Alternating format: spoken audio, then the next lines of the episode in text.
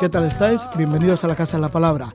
Estamos en el aire a través de las sintonías de Radio Euskadi y Radio Vitoria.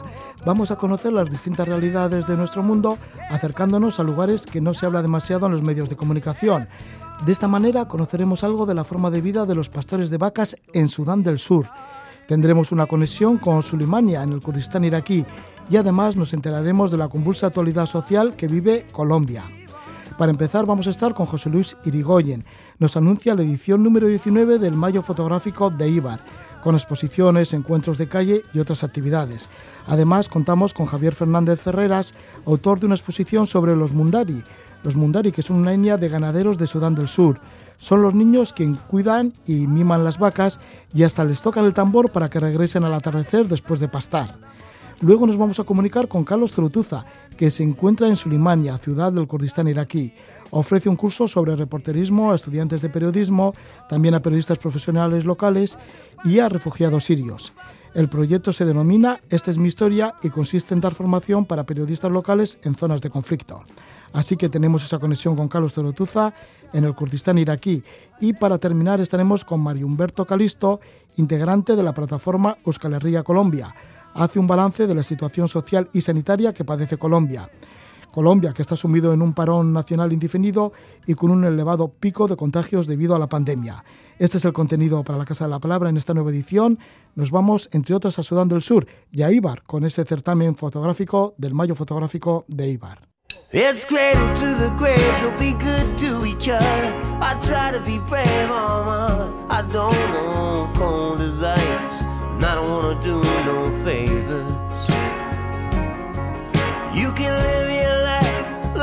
Prodigal son, a wandering ace. You ain't got no one to roll the dice, try and keep your head on. People get ready, there's a big ship come. I felt the fire, now it's down among us. Walked on wives, tried to be humble. People get ready, now you know the deal. It's in high cotton,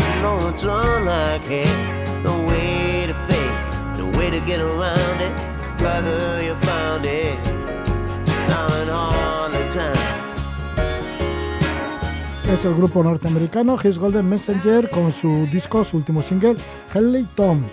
Se celebra la edición número 19 del Mayo Fotográfico en Eibar. Está organizado por el Club Deportivo de Eibar. Hay nueve exposiciones, un taller de composición fotográfica, un encuentro en la calle y rally fotográfico. Contamos con José Luis Irigoyen, hace fotografía desde los 17 años y va a cumplir 75 años. Es uno de los dinamizadores del Club de Fotografía del Club Deportivo Eibar y ahí está organizando pues esta nueva edición. Bueno, lleva organizando desde la primera edición. Le damos la bienvenida a José Luis Irigoyen. Gabón, buenas noches, José Luis. Gabón, buenas noches, Roger. Sí, contamos aquí también con la presencia de Javier Fernández Ferreras, autor de una exposición sobre los pastores de vacas en Sudán del Sur.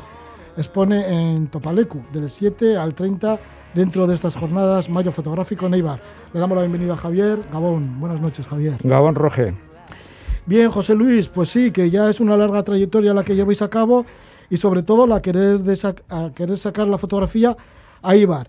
Eh, ¿Qué representa esta actividad del Mayo Fotográfico dentro del grupo de fotografía del Club Deportivo Ibar? Bueno, pues mira, el, Club Deportivo Ibar, el grupo de fotografía, tiene actividad durante todo el año, porque hacemos al mes tres exposiciones y hacemos otras otras actividades, ¿no?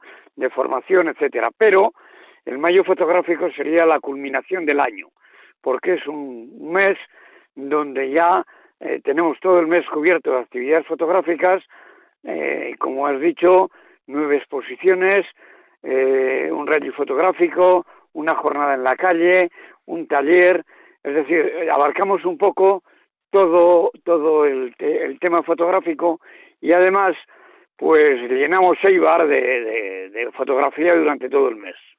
¿En base a qué criterios confeccionáis el cartel de exposiciones? bueno, realmente el criterio es eh, que, haya diversidad, que haya calidad, que sean fotografías que realmente al grupo nos diga algo, porque realmente la selección y el trabajo eh, se hace en grupo. Es todo el grupo el que, que lo hace, se van tomando las decisiones, se van presentando candidatos, se van presentando eh, qué tipo de fotografía se hace, qué tipo de taller queremos, pero lo hacemos entre todos y al final pues sale una cosa muy variada, de alta calidad, de muy alta calidad y a todos los niveles, porque tenemos desde la fotografía de Javier, que está ahí contigo, eh, tenemos fotografía muy creativa, muy onírica, tenemos fotografía de calle, tenemos fotografía de también de calle, pero de otro tipo, con Sasa Asensio, eh, tenemos, ya te digo, toda clase de fotografías, y entonces eso nos hace pues eh, ser una, una, un festival muy potente a nivel de Estado. Sí, y además estáis repartidos las exposiciones en diferentes salas, en diferentes lugares de IVA. Sí, claro, procuramos ocupar todas las salas que están a nuestra disposición. La Casa de Cultura de Portalea, en donde tenemos cinco exposiciones, cuatro en lo que es la propia sala de exposiciones, más la cafetería. Después utilizamos el Topalecu, que es una sala de la Sociedad Cultural Arrate, que nos la cede para este evento. Es una sala de exposiciones específica también la sala de exposiciones del Hogar del Jubilado de Unzaga, eh, y también en la cafetería Ambigú, en la que todo el año hacemos exposiciones y este año pues también. Otros años hemos utilizado también una, una sala que tenía el corte inglés, pero este año no, no ha sido posible contar con ella. Pero en todo caso son nueve exposiciones repartidas por distintos sitios de Ibar. El nivel de las fotografías, por lo que podemos ver en el catálogo, es bastante elevado, ¿eh? Bueno, siempre buscamos eso. Por un lado, no solo el nivel técnico de la fotografía, que lo tiene, sino también un nivel creativo, un nivel expresivo. Procuramos buscar esas cosas, con lo cual, pues tenemos cosas que no se suelen ver habitualmente o que se ven muy poco, ¿no? Porque aquí la fotografía que más se conoce a nivel aficionado es la fotografía concursista. Y esto, pues muchas de las fotografías que se presentan en un concurso seguramente tendrían poco que decir, pero sin embargo, cuando ves una exposición con, e, temática, con ese tema, con toda la calidad que presentan y los temas tan importantes y tan creativos que son, pues realmente sorprende, sorprende. El taller que va que vais a realizar ¿En qué va a consistir este taller de composición? Porque llega desde Galicia el, es un taller profesor que va a dar impartido por Fran Nieto, que es un hombre habitual dando talleres y este año, bueno, y con, amplia experiencia y con libros publicados de fotografía, viene desde Galicia y este año pues nos va a dar un taller de, de composición fotográfica, que es un tema que en general todo el mundo habla de él, pero yo creo que nunca se acaba porque siempre hay formas diferentes de enfocar una fotografía, de encuadrarla, de ver la profundidad, de ver estas cosas, y eso pues se hace con la composición fotográfica, ¿no? Y, si se educa, pues el ojo del fotógrafo pues trabaja más fácil. Esto será, este taller de composición de Fran Nieto será para el 15 de mayo.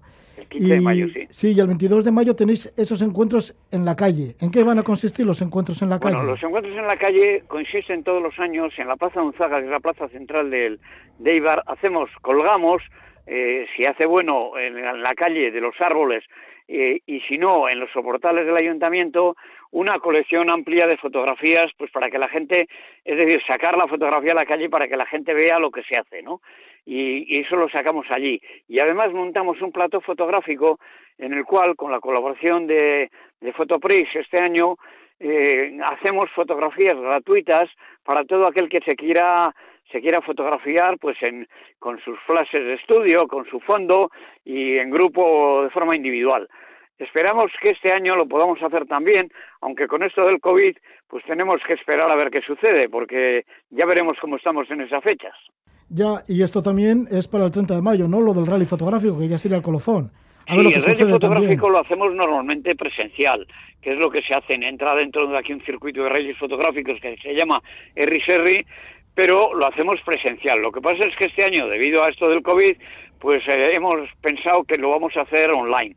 Vamos a establecer un sistema diferente para hacer cada uno las fotos en su domicilio o cerca de donde viva, para que nos envíen las fotografías eh, eh, por correo electrónico a una hora determinada. Los temas los pondremos antes, al principio, a las nueve de la mañana y los enviaremos a todos los que se hayan apuntado y lo haremos de esta manera porque eh, pensamos que lo presencial va a ser complicado. Por otra parte, hay que hacer, hay que destacar que este rally fotográfico que hacemos nosotros es el único que conocemos en el cual hay dos categorías. Una que es fotografía digital, por, eh, que es lo que va en este momento en color, y cada uno presenta lo que quiere, pero de forma online, y fotografía en blanco y negro, que del origen puede ser cualquiera, pero es decir, puede ser digital o analógico, pero en papel, en papel, con lo cual la gente presenta las fotografías ya positivadas o impresas en papel. Y creemos que es el único que, que mantiene estas cosas. Bueno, pues que haya mucha suerte con este con este, estas nuevas jornadas, la edición número 19 del Mayo Fotográfico en Eibar, que se celebra desde el 3 de mayo pues hasta finales de este mes. Muchísimas gracias por estar con nosotros, que es eh, Luis Irigoyen, que perteneces al grupo de fotografía del Club Deportivo de Eibar y que estás en la organización. Que vaya todo muy bien con todas las exposiciones, el taller y el rally fotográfico. Muchas gracias, Roger. Muchas gracias a vosotros.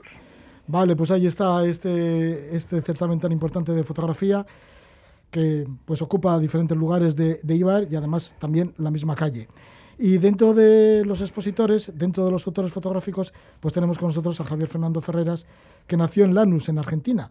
Con un año se vino ya al País Vasco, reside en la localidad de Urduriz, en Vizcaya, es fotógrafo aficionado, vive el viaje y la fotografía de manera intensa y lleva ya más de 35 años conociendo mundo y presentándose a concursos fotográficos y lleva ya más de 700 de estos concursos ganados, tanto de manera nacional como internacional. Pues sí, Javier, o sea que llevas una larga carrera de una gran pasión por la fotografía y también por el viaje. La verdad que sí. Lo primero de todo, quiero felicitarte porque eres un referente para los viajeros impenitentes. Entonces te quiero felicitar por tus programas. Te seguimos mis hijos y yo desde hace mucho tiempo. Oye, pues te agradezco un montón a toda la familia, por supuesto. Eh, bueno, pues sí, efectivamente. He juntado las dos pasiones. Antes viajaba para hacer fotografía, pero yo creo que ahora lo secundario es la fotografía. Para mí lo más importante son las vivencias increíbles que he tenido en mis viajes. Son verdaderos sueños, verdaderos sueños.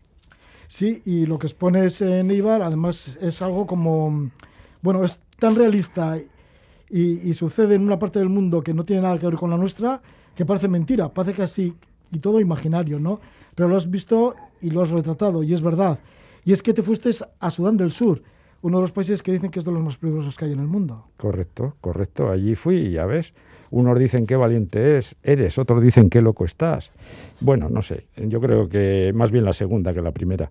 A raíz de ver unas fotos hace años de Sebastián Salgado sobre los Mundari y de Sudán del Sur, pues oye, yo siempre tenía en mente ir a fotografiarlos. Lo que pasa que siempre la información que tenía era que era muy peligroso ir, muy peligroso ir. Y bueno, pues por fin, este año pasado, el 20 y el 21, porque lo he repetido ahora este año, pues estuve, estuve allí. Estuviste allí, has estado en esas dos ocasiones cinco días entre ellos. ¿Cómo ha sido la convivencia? ¿Cómo te han dejado estar con estos nómadas, estos nómadas que crían vacas y además, pero muchas vacas, ¿no? Sí, sí, sí. Bueno, en este, en este segundo grupo, en este segundo campamento que he estado, pues había más de mil vacas, más de mil vacas. Y ellos eran unos 100, 100 personas más o menos. Son varias familias que cada una tiene su grupo de vaca, ¿no?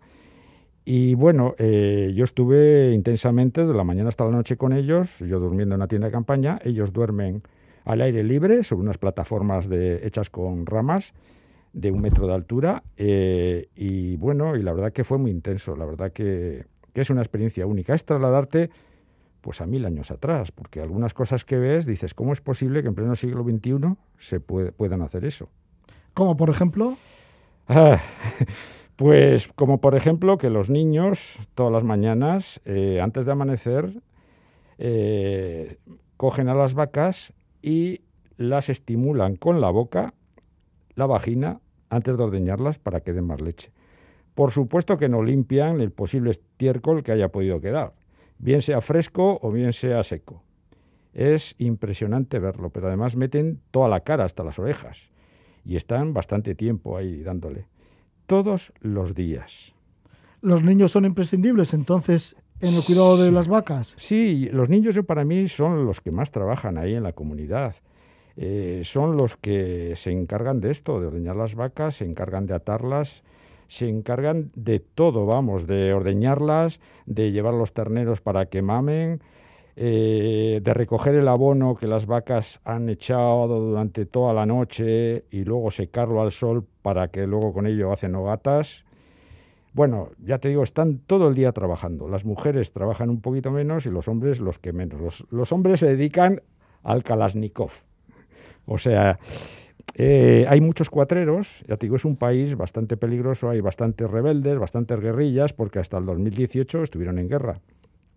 Y todavía hay guerrillas, pues que no sé si atacarán por temas políticos o simplemente para robarte, para atracarte, ¿no? Entonces, es común de que, de que salgan y te peguen cuatro tiros para robarte, es bastante común. Y también, pues, para robar las vacas. Entonces, por eso te digo que en los poblados están armados de Kalashnikov hasta los dientes, inclusive de ametralladoras. Las vacas para ellos entonces es todo. Todo. O sea, la relación que tienen con las vacas es más que con un animal, es una relación muy íntima, es una relación en que se respetan, ellos las cuidan, las miman, porque también las, las untan con ceniza después de hacer las hogueras, o sea, ellos hacen hogueras para ahuyentar a los mosquitos, mosquitos y todo tipo de insectos que pueden molestar a las vacas, y luego con la ceniza que queda, pues las untan su piel. Ellos también se untan con esa misma ceniza para el mismo tema, para protegerse. Con las vacas, eh, con la orina de las vacas se tiñen de naranja a los jóvenes el pelo, o sea, es todo. Se alimentan casi exclusivamente de leche de vaca, eh, solamente comen una vaca o un ternero cuando se muere, bien sea por viejo o por enfermo. Yo ahí presencié un ternero que, que estaba enfermo, vi cómo le estaban metiendo, sería penicilina, y al final murió y ese sí se lo comieron esa noche. Así que para ellos la vaca puede ser como la vaca sagrada en India. Todo, todo, sí, sí, absolutamente todo. Pero yo creo que hay una relación todavía más estrecha, ¿eh? porque los niños les ves eh, acostados con los terneros, duermen con ellos. O sea, es como si fuera otro miembro más del- de, la y, comunidad. y beben directamente de la leche de la vaca. Sí, sí, sí, sí. Ahí es muy común ver a un ternero mamando con una teta y a un niño con la otra, a la vez. Ya, bueno, pues todo como natural y todo el mundo, un mundo distinto al mundo de las vacas hay en Sudán del Sur. Efectivamente. Y estos además están bien criados, digo, que son niños, pero luego cuando crecen, crecen mucho. Ah, sí, sí, sí, son muy altos. Ellos eh, de 1,90 a más de 2 metros, 2 metros y algo, y ellas de 1,80 a 1,90. Y también son muy fuertes, físicamente muy musculados. Javier, ¿qué fotografías podemos ver en Eibar? Tu exposición está en el Topalecu y va a estar del, del 7 al 30 de mayo. Correcto. Pues un poco eso, lo que yo vi en el día a día con ellos. ¿eh? Cómo transcurre el día a día. Entonces, bueno, yo espero y deseo que os guste y os invito a que vayáis a- dentro del tema de COVID, que no nos podremos mover mucho, pues a ver si podéis acercaros a verla. Sí, el Topalecu, que está bastante céntrico en Eibar, ¿no? Cerca de la iglesia. Correcto, sí, ahí está. Sí. Bien, bueno, pues el 6 monta la exposición y el 7 ya está dispuesta para todo el público hasta el 30 de mayo. Muchísimas gracias por estar con nosotros, Javier Fernández Ferreras, autor de esta exposición sobre estos nómadas que viven en, en Sudán del Sur y que viven de las vacas. Son los Mundari. Efectivamente, los Mundari. Muchas gracias y que vaya todo bien. Gracias Javier a, Fernández Ferreras. gracias a ti, Roge. Muchas gracias.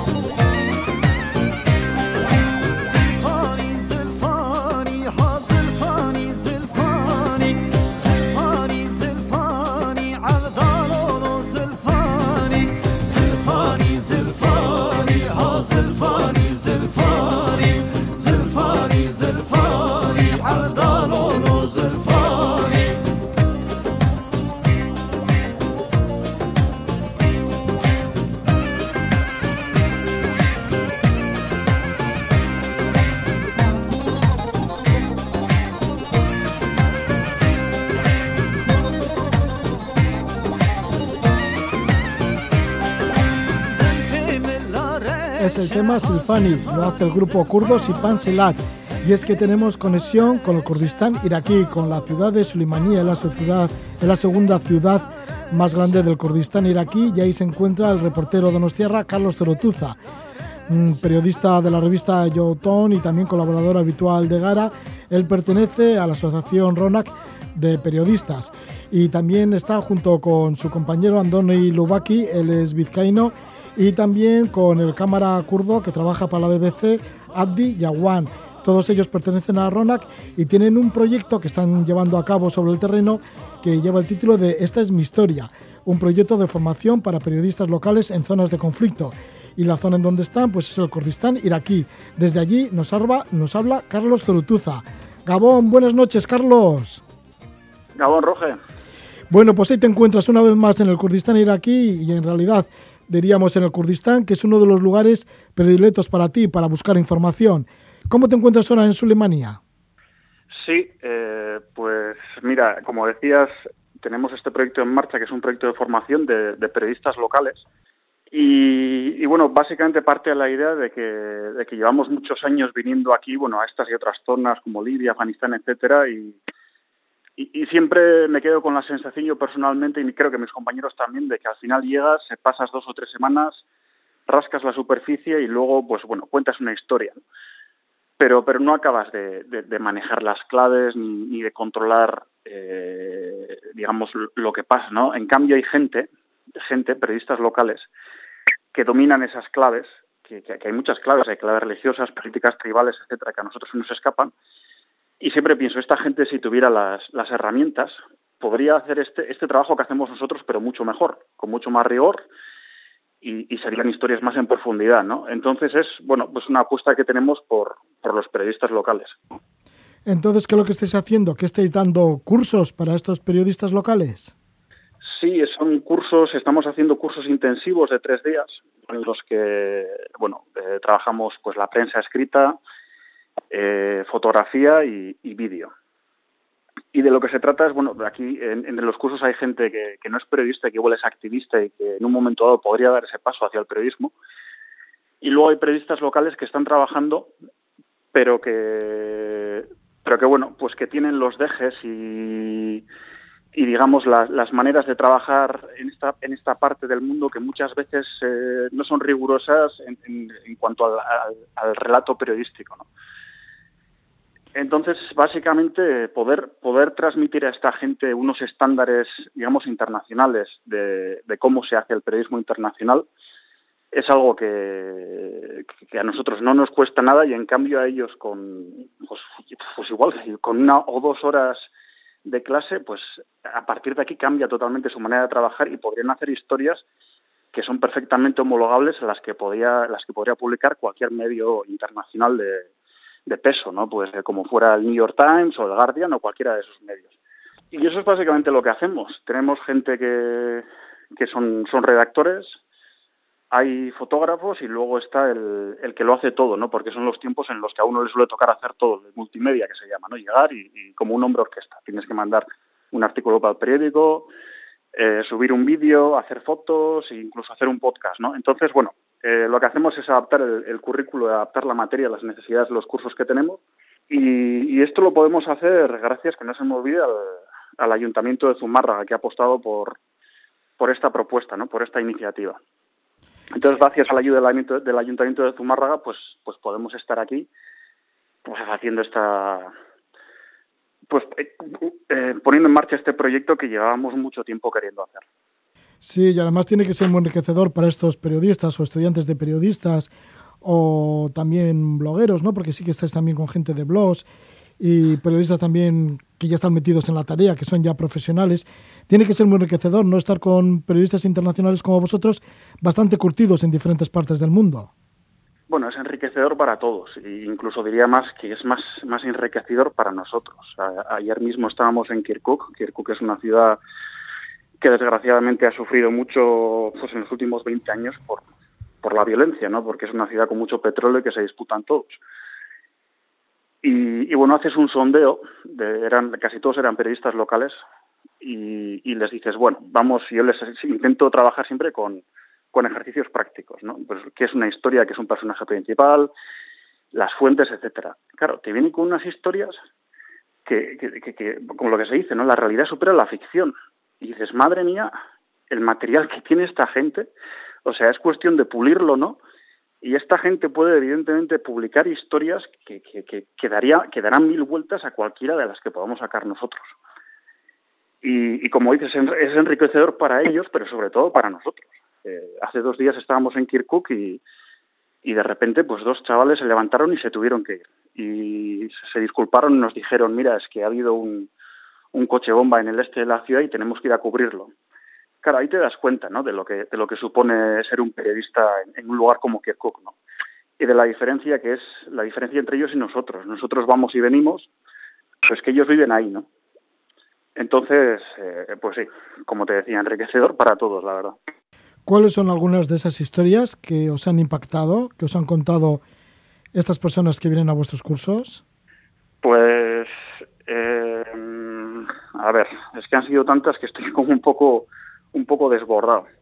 Fíjate, había un, chico que estaba en, tiene un tumor en la cabeza, se cree que, que es por, por el tema medio- medioambiental. Estamos hablando de una zona en la que hay, pues, la contaminación es grandísima, ¿no? Pues simplemente por las refinerías de petróleo, eh, la falta de agua, eh, en fin, el, el medio ambiente está muy degradado aquí, ¿no? Y entre otras cosas, pues también el uso de, de uranio empobrecido, ¿no? En la guerra se usa cantidad de uranio empobrecido para que para que los proyectiles tengan mayor capa- capacidad de penetración y bueno, y eso se acaba filtrando al pues a los campos, a, la hierba que come el ganado y, y- a la fruta o la verdura que come la gente, ¿no? Entonces al final pues la casuística del cáncer es brutal aquí. Y entonces tenemos este chico que es fotógrafo, le han di- diagnosticado este tumor, eh, le han encontrado este tumor en la cabeza. Fue fotógrafo de guerra durante muchos años y ahora no quiere, no quiere saber nada de la guerra ni de la destrucción y como dice él, me dedico a, a fotografiar la belleza. Entonces este chico intenta documentar la vida en la calle y, se ha apuntado al cursillo y ha estado haciendo fotos y, básicamente eh, está concentrado en, retratar algo positivo, ¿no? que es como si fuera una especie de terapia para él, ¿no?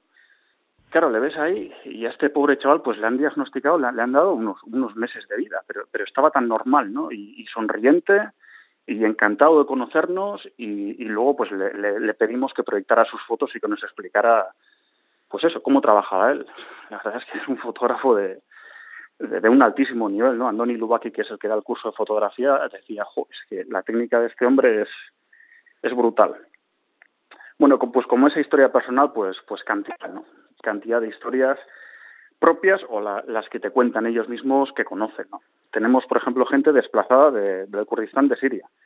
Vienen desde un campo de refugiados cerca de Suleimania, dan el curso y luego se van, ¿no? Entonces luego te mandan los ejercicios por, por email y luego tienes que pensar que, ese trabajo que han hecho, sea fotografía o sea texto, lo han hecho en un campo de refugiados. Eh, tenemos también, sí, sobre todo desplazados, en Kirkuk teníamos gente, se trataba de que, de que hubiera kurdos, árabes, turcomanos, es decir, gente de todas las de todas las minorías de Kirkuk, de todo, de todo lo que es el, tejido étnico de, Kirkuk, ¿no? Porque luego te das cuenta que al, que al final toda esta, esta división sectaria que existe y que, nos trasladan los periódicos, luego te das cuenta que a nivel del, del pueblo, a nivel de la calle, la gente pues se lleva entre ella perfectamente, ¿no? Al final, pues eso es lo de siempre, ¿no? Pues alguien desde arriba da las órdenes, alguien desde arriba dice que está bien y que está mal, pero luego al nivel de la calle, pues, pues la gente, to- al final todos seguimos siendo los mismos de siempre, somos, somos muy parecidos todos, ¿no? Entonces, bueno, pues esa es la gente que tenemos y por eso te decía antes que, que está siendo enriquecedor, pero yo creo que todavía más para nosotros que para ellos. Sí, por lo que cuentas, fíjate, qué experiencias, ¿no? De cada una de las personas con las que ofrecéis esas clases. ¿Y cómo es, eh, cómo es Sulimanía, en donde te encuentras ahora? ¿Ha pasado ya la guerra? ¿La tienen como olvidada o no? ¿Todavía está como presente? Sí, no, Suleimania es, es, digamos, la ciudad que más, que más lejos ha estado de la guerra desde el año, pues desde el año 91, ¿no? Desde la primera guerra del Golfo. Aquí cuando, cuando, cuando, cuando estalla la primera guerra del Golfo, pues se hace esta especie de, cordón a partir del paralelo 36 y de aquí para abajo no podían no podían llegar las tropas de Saddam Hussein, ¿no? Entonces desde entonces los kurdos han construido lo más parecido que han tenido nunca a un estado digamos que el Kurdistán iraquí es como una especie de, de Estado de facto. No es totalmente independiente, pero bueno, ellos eh, sí tienen su propio ejército, gestionan su presupuesto, aunque le tengan que dar una parte a Bagdad.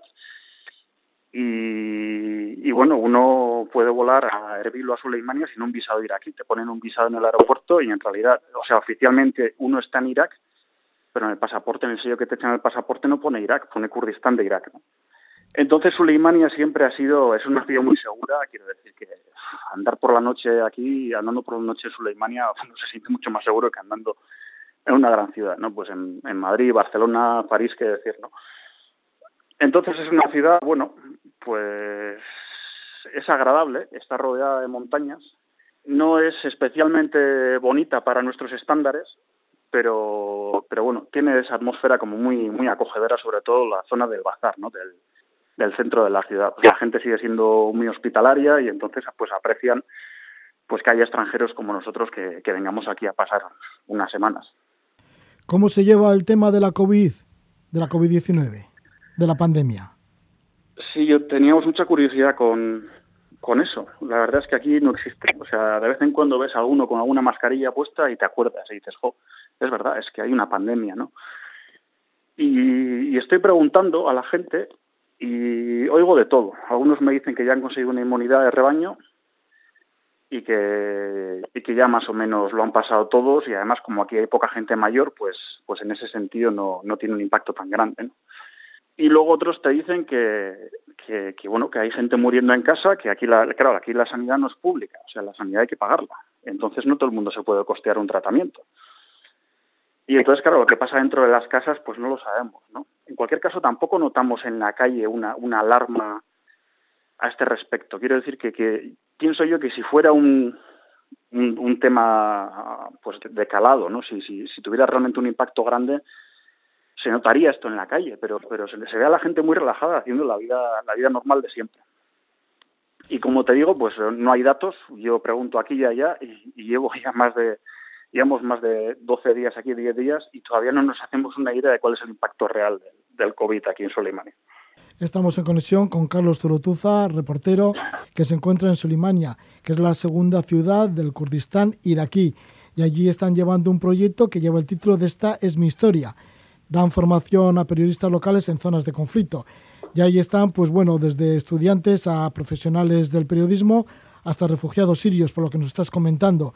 Y además de todo ello, bueno, pues las experiencias de la gente del lugar y los fotógrafos y lo que y los reportajes que hacen nos llaman mucho la atención. Lo que pasa es que Carlos, vuestra idea es también que esto se extienda, estas noticias luego puedan ser para información internacional. Les estáis dando también las herramientas para que ellos tengan esa proyección, ¿no? Claro, eso es, eso es. Ellos, ellos saben lo que pasa aquí. Ellos eh, entienden esta película, ¿no? al final lo que hacemos nosotros eh, es rascar la superficie. Uno viaja y, y, aunque venga aquí mil veces, pues lo podrá mejor, hacer mejor que otro que ha estado menos veces, pero, pero siempre te tienes esa cura de humildad, ¿no? Todos los días me doy cuenta de que, de que, de que me falta mucho por, por aprender aquí en Kurdistán, mira que llevo años viniendo. Y pues, y pues es lo que comentamos antes, dar a esta gente esas herramientas, pues pues es una, una manera de, que estas, de que estas historias se cuenten como, como se te tenía que contar. Pues sí, bueno, pues en realidad es una experiencia única que lo estés viviendo, Carlos Tolotuza, también lo está viviendo Andoni Lubaki, que es um, reportero vizcaíno, y también Yawan Abdi, que es cámara kurdo, que trabaja para la BBC, y, y, los tres pues pertenecéis a la asociación RONAC, esta asociación de periodistas internacional que estáis llevando a cabo este proyecto de Esta es mi historia. Decir que Carlos Tolotuza también es autor del libro, junto con David Meseguer, Respirando fuego en las entrañas de la lucha kurda por la supervivencia. Así que esa experiencia también con el mundo kurdo lo lleva desde hace ya un montón de años. Pues muchas gracias, Carlos Zurutuza, por esta conexión que tenemos con Solimania, donde te encuentras ahora. Y que vaya todo muy bien. Ah, igual dentro de siete días conectamos con Andoni Lubaki para que nos siga comentando un poco las historias que estáis recogiendo y Eso. cómo van las enseñanzas y los cursos. Perfecto. Pues muchas gracias, Roge. Suerte y buena noche, que vaya todo bien por allí. Un abrazo.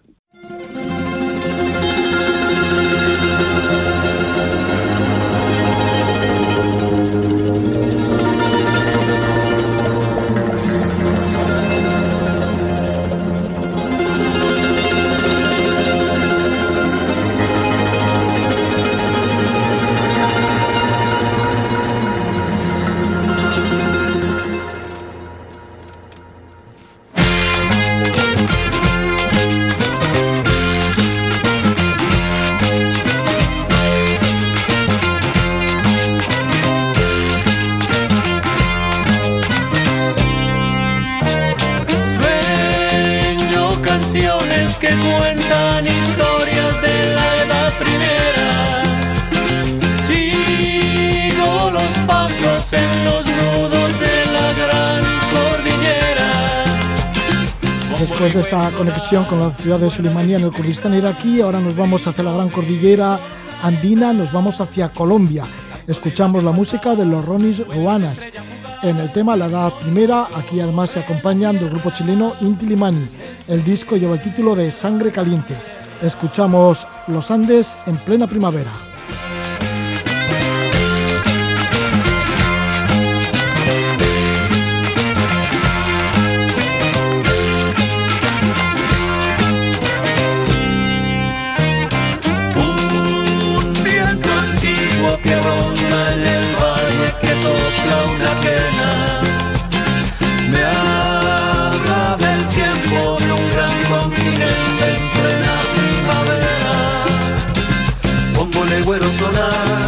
Sonar, cuerda de tiple vibrar, fuego de los volcanes. Canto del ave al pasar, vuelo de estrella fugaz, tierra de guayacanes, gigantes guardianes.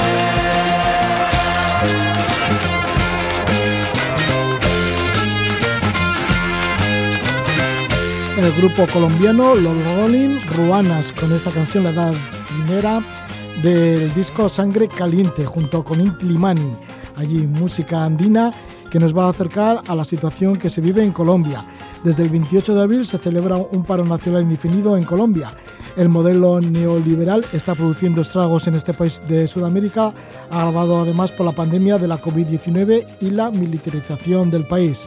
El resultado es una larga recesión económica, altos índices de desempleo, pobreza y desigualdad. Además está la judicialización a líderes y lideresas sociales, el aumento del paramilitarismo y una política que no atiende a los acuerdos de paz firmados con la guerrilla. Para comentarnos esta situación social que se está viviendo en Colombia, tenemos con nosotros a Mario Humberto Calisto, defensor de derechos humanos en este país, en Colombia, refugiado desde hace 22 años en Vitoria-Gasteiz, pertenece al colectivo Bachue El Cartiá, es integrante también de la plataforma Euskal Herria Colombia. Mario Alberto Calisto, Gabón, buenas noches. Gabón, muy buenas noches, eh, Roge. Agra agradecerte por este espacio que nos brinda en el día de hoy. ¿Cómo se ha llegado a un paro nacional indefinido en tu país, en Colombia? Pues, Roge, hay que decir, eh, el, es el peor gobierno que ha tenido Colombia el, con el señor Iván Duque en el peor momento de su historia, de la historia de Colombia eh, viene atravesando este país uno de los eh, periodos más violentos en los últimos tiempos y se refleja en las cifras, no se queda solamente en las cifras, sino la situación también que vive el pueblo colombiano, que tú lo has resumido perfectamente.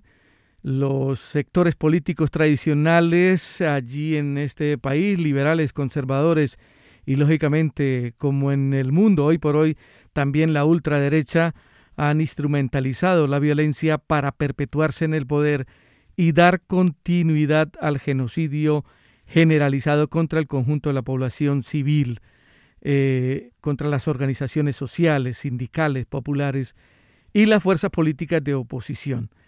Dicho panorama se circunscribe en la concepción militarista y guerrerista de la fuerza, de la fuerza pública, sean llámese militares y policías e instituciones eh, eh, eh, paramilitares, que niegan su misión de proteger al pueblo y a la nación y por el contrario incorporan prácticas de los Estados Unidos como el control, el dominio, el sometimiento a la población, pues venidas todas ellas desde la doctrina de la seguridad nacional y del, del discurso de acabar con el enemigo interno, y llámese enemigo interno los sindicalistas o aquel que intente protestar allí en Colombia. Eh, por enumerar cifras muy rápidamente, que desde el pasado 28 de abril el pueblo colombiano viene realizando esa huelga general o paro nacional, le han eh, anteriormente a esta fecha del 28 de abril, que fue conducida por todas las situaciones eh, que ha llevado a, contra el pueblo colombiano, se han presentado en solo este año 2021 33 masacres, también 57 asesinatos de líderes, lideresas, defensores de derechos humanos, también la judicialización de líderes y lideresas sociales y el asesinato de 22 desmovilizados de la FARC en ese acuerdo final que se, llama, que se llamó en su momento proceso de paz en el 2016. Eso nos ha conducido por ese aspecto a que el movimiento pues, social y popular, junto con eh, las centrales sindicales, hayan eh, propuesto el 28 ese gran paro nacional, esa huelga general, para echar atrás, uno, la reforma tributaria, que contenía varias cosas y que todavía contiene, porque hay que decir que en el día de, en este fin de semana, el domingo, el presidente dijo que iba a tocar de nuevo esa reforma tributaria, pero insinuó que, indicó que, que iba a apartar la reforma, pero no concretó al Congreso, porque el 15 de abril presentó esta reforma al Congreso de la República, que tiene mayoría, mayoría absoluta, eh, la derecha y la ultraderecha en este país, y sabía que iba a salir adelante. Pero ha sido la movilización de la gente en las calles, en las eh, veredas, en los poblados, en las ciudades, en las carreteras, mm, desde el pasado 28 de abril, que condujo a que este presidente dijo, voy a tocar, voy a disminuir esa reforma tributaria, solo la reforma tributaria, porque el resto, la reforma pensional, la reforma laboral, la situación de, de asesinatos a los líderes y lideresas, pues continúa ahí vigente, está ahí presente. Sí, porque además ha encarecido bastante los productos de la canasta familiar. Claro, con el tema del IVA. Esta era, esta era la tercera reforma de su gobierno, que está hace tres años. O sea, una por año ha colocado este gobierno, este mal gobierno, eh, una reforma, una, la primera, la segunda también, todas enfocadas a proteger a la clase poderosa, a los cinco conglomerados que dominan este país y a afectar directamente a la población, ¿no? Con los impuestos, el IVA, la canasta familiar, etcétera, los combustibles, porque allá sube el combustible, inmediatamente se disparan los precios de los productos de, consumo diario. Así que se va aumentando las desigualdades sociales en Colombia. Sí, sí, indudablemente que la desigualdad y por un lado entre ricos y pobres se, se agranda cada vez más, que interpreta o proyecta una reforma tributaria. Eso por un lado. Y, y por otro, aquella clase media en la cual eh, podía llegar a fin de mes y tener algún puesto estable, pues con esta reforma tributaria, pues lo que hace es bajar su, su situación, su categoría social, digámoslo así, a ser pobre. Hay un incremento también de la privatización Sí, sí. Digo, con este gobierno que comentas que es de derechas y de, ultraderecha en Colombia. Sí, sí, sí, indudablemente que, el, problema de la privatización es lo que siempre eh, ha facilitado para que esos conglomerados económicos, que son netamente colombianos, eh, puedan engordar cada vez más eh, esta, esa riqueza. Hoy por hoy ellos se encuentran en los estos cinco conglomerados económicos que tienen que ver con la banca, que tienen que ver con, con la sanidad, que tienen que ver con el trabajo, eh, eh, están entre los 50 mayores ricos que hay en el mundo. Entonces, ¿cómo está la situación de crisis sanitaria ahora con la pandemia en Colombia? Peor. Si se está privatizando la sanidad, ¿o, es así o no? Sí, sí, sí, se está privatizando cada vez más. Eh, o sea, antes de que llegase la, pandemia, la situación era crítica. Ahora, en estos momentos, es, una profunda crisis en, el sistema sanitario. ¿Por qué? Porque esa privatización que desde que yo estoy aquí hace 23 años, eh, ya se empezaba a privatizar en Colombia, eh, hoy las consecuencias son las siguientes, en las que la gran mayoría de los que manejan la sanidad en Colombia son los eh, sectores privados de la salud. Y esos sectores privados, en los gobiernos respectivos desde hace 30 años, han venido dándole la posibilidad para que los, los poderosos eh, puedan eh, definir un modelo, un modelo sanitario. Y en ello ha quedado la privatización, entregándole a las empresas promotoras de salud, que allí se llaman EPS, sectores privados, que manejen, que manejen todo lo que tiene que ver con la salud en Colombia. Porque la, salud, en Colombia es universal. La salud en Colombia no es universal, lamentablemente no es universal, porque el sector público cada vez, cada vez menos va bajando su incidencia en la población. Además, porque desde hace 20 años la población colombiana ha sido estratificada. Pero sí que hay hospitales públicos, ¿no? Sí, sí, sí, sí, sí los hay, sí los hay, pero los hay eh, deficientes, muy deficientes. En esta pandemia de los 80.000, cerca de los 80.000 muertos que ha habido, eh, yo creo que un 70-80% se hubiesen salvado si hubiese existido un sistema sanitario verdaderamente acorde a las circunstancias y realmente de cara a la población. Pero no existe. El que tiene dinero allí puede eh, eh, desarrollar una, una proyección importante a nivel sanitario. De resto, si no tiene, pues lo que llaman allí, eh, llaman el recorrido de la muerte. Entonces, va a terminar, si lo acogen en el, en el hospital, pero termina en cualquier parte de la ciudad o cualquier parte de varias ciudades.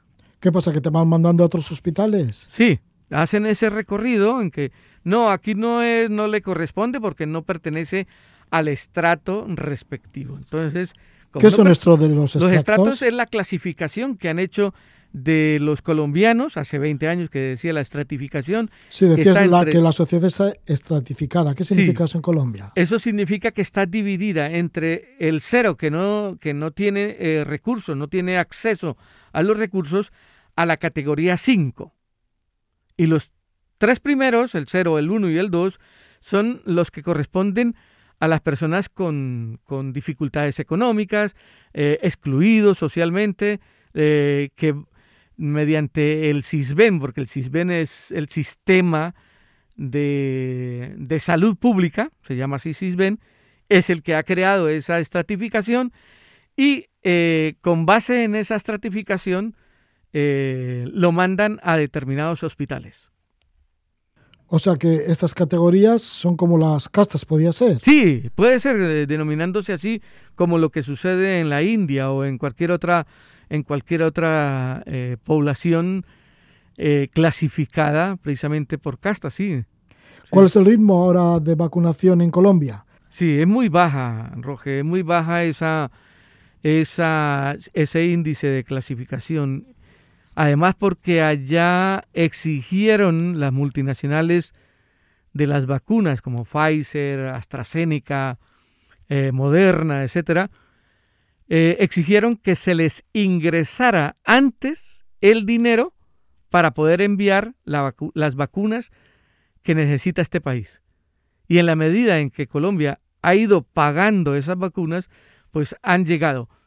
Pero como sabemos, el gobierno de este señor eh, Duque, pues lo que dice es que ya eh, tiene solamente para funcionar el gobierno colombiano dos meses en la actualidad. Tiene, él dice que tiene dos meses para funcionar, que alcanzan los recursos, pero para funcionar, no para, no para vacunar, sino para funcionar. Es una situación bastante aberrante, sabiendo todos nosotros, los colombianos que estamos afuera, pero también en Colombia, que es un país muy rico, es un país que produce muchos minerales, pero que eh, esa política mineroenergética ha llevado a la corrupción, ha llevado a que los pobres sigan siendo más pobres, de que los servicios no, no, lleguen en todos los ámbitos de la vida social de este país y, y los recursos que hay se los han aprovechado los gobiernos de turno. Mario, si perteneces a una categoría de estas del 0, 1 y 2, no puedes ir a cualquier hospital. No, no puede ir. Eh, podría hacerlo siempre y cuando tenga el recurso económico para pagar la consulta, el tratamiento, la vacuna, etcétera. No se reparte la riqueza entonces en Colombia. Nada, no, por el contrario, la roban, ¿no? Porque la corrupción es, eh, es el robo permanente al erario público. Nos lo cuenta Mario Humberto Calisto, que lleva ya 23 años en Vitoria-Gasteiz como refugiado y pertenece al colectivo Bachuel el Cartea e integrante de la plataforma Euskal Herria Colombia. Muchas gracias, Mario Humberto Calisto, por estar con nosotros. Bueno, muchísimas gracias, Roge, por permitirnos eh, dirigir mediante tu programa, La Casa de la Palabra, eh, esta noche a todos los oyentes, a vuestros oyentes de Radio Euskadi. Cerramos el programa La Casa de la Palabra con esta información que nos ha dado Mario Humberto Calisto de lo que sucede en Colombia. Bueno, pues nosotros nos despedimos y lo hacemos con la música de Greta Fleet, un grupo de hard rock que está pegando bastante fuerte, que me recuerda bastante al grupo Rush, ya muy antiguo de Canadá, o incluso al Led Zeppelin. Ellos son de Michigan y escuchamos la canción Hit a. Que vaya bien, que disfrutéis de la noche.